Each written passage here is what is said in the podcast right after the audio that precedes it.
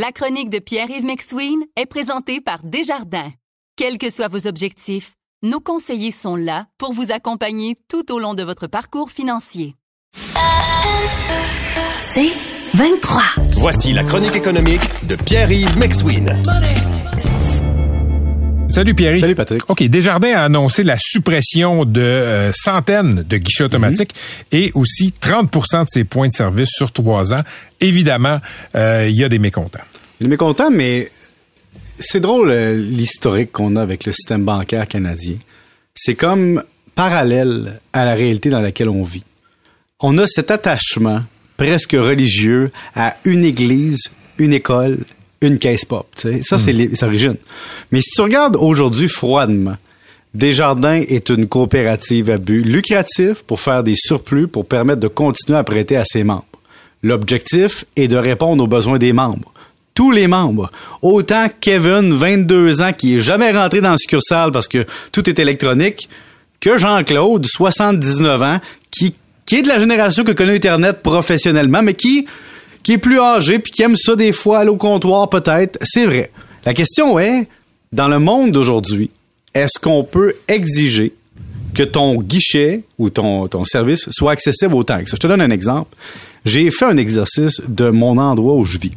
Il y a huit points de service de Desjardins à peu près dans un rayon, je te dirais, euh, maximum 2 km. Si tu prends une banque canadienne, tu vas avoir deux points de service, un point de service. Personne déchire sa chemise. Personne se lève et dit c'est donc épouvantable. Tu sais, exemple, sur la rue Masson près de chez moi, à distance de marche, tu as un guichet indépendant puis une succursale.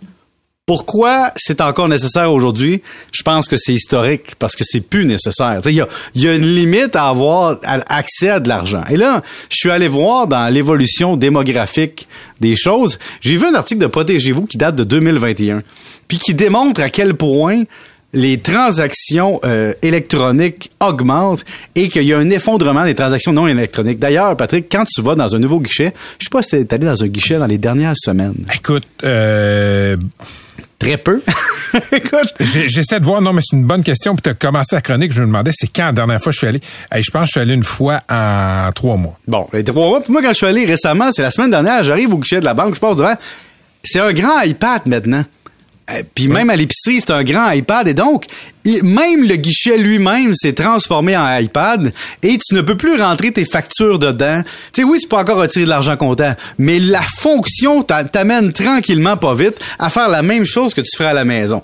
Évidemment, quand on regarde plus en détail encore, puis tu regardes les tendances à la baisse, selon Paiement Canada, la majorité des transactions, évidemment, se font électroniquement dans la transaction. Mais ce qui est encore plus drôle, c'est Lequel des énoncés suivants s'applique le plus à vous depuis le début de la COVID? Et on dit, tu sais, l'idée de payer moins en argent comptant, 53% des gens affirment payer moins en argent comptant et 58% des gens disent le même environnement interact, mais 35% disent plus. Donc, tout ce qui est électronique augmente tout ce qui est cash diminue. Et donc, pour le bien-être de tes membres, qu'est-ce que tu fais? Les paiements en argent comptant sur 5 ans en 2016 et 2021 ont chuté de 62% 62% de baisse des transactions. Et les virements en ligne ont augmenté de 469% Et ça, c'est de 2016 à 2021. Imagine maintenant, toutes les transactions sont acceptées et ton, et ton client de coin de rue, là, ton, ton, ton conseiller te dirait Mais qu'est-ce que tu fais à payer comptant? Il n'y a plus d'avantage. Mhm. Alors, je vais te donner une idée de ce qui m'est arrivé la semaine dernière. Je suis allé dans un village au Québec. Et le village, j'arrive à la boulangerie, je me dis Tiens, je vais acheter un pain. C'est ce qui était écrit sur la porte de la boulangerie? Cash only. Argent comptant, c'était en français.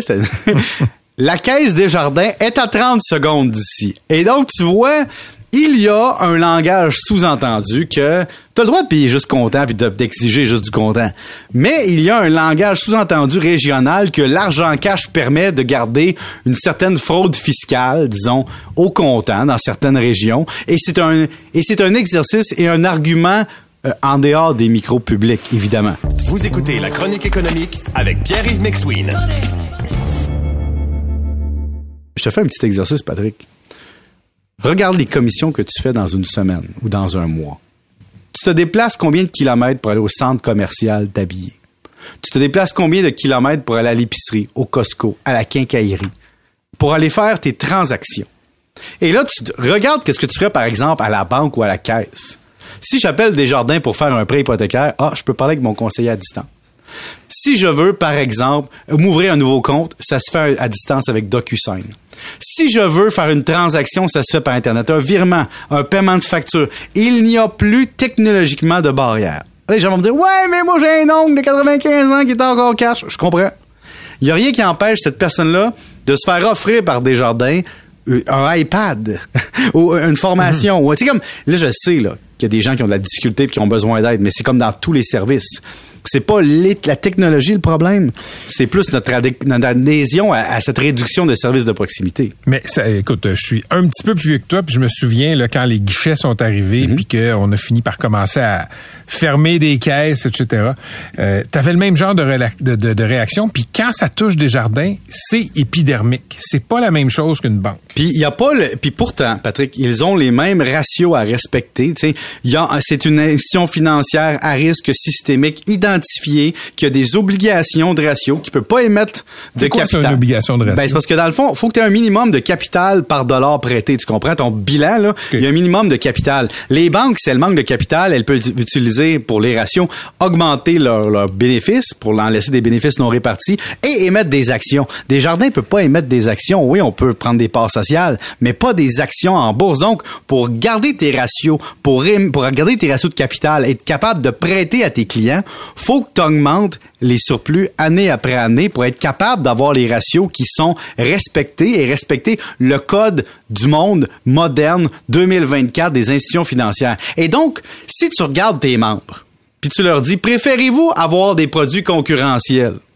et avoir moins d'accès à un comptoir à deux mètres de chez vous ou vous voulez payer plus cher votre hypothécaire, avoir plus de frais de compte, avoir des moins bons services dans d'autres situations, avoir moins de protection en cybersécurité, mais être capable de marcher vers votre succursale. L'autre on a raison, c'est des, façons régionales. Il y a des villages et des villes que le seul point de service financier, économique, humain à distance de voiture, c'est quoi? C'est des jardins. Les banques n'ont jamais touché à ça. Ah, mais ces mêmes personnes-là vont aller chercher des prêts puis négocier leur prêt hypothécaire dans les banques canadiennes. Mais ils vont exiger que Desjardins ait un point de service. C'est comme hmm. si moi, Patrick, je voulais t'appeler par téléphone aujourd'hui. Oui.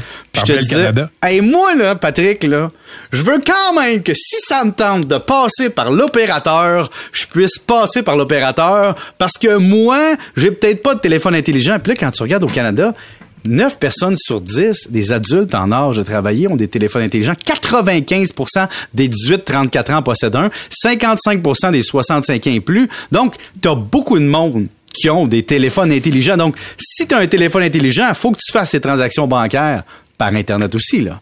tu comprends que je, comprends l'attachement euh, artistique, émotionnel. Viscéral. Viscéral, religieux.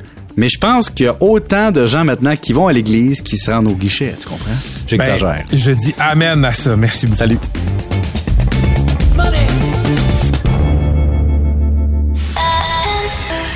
C'est 23.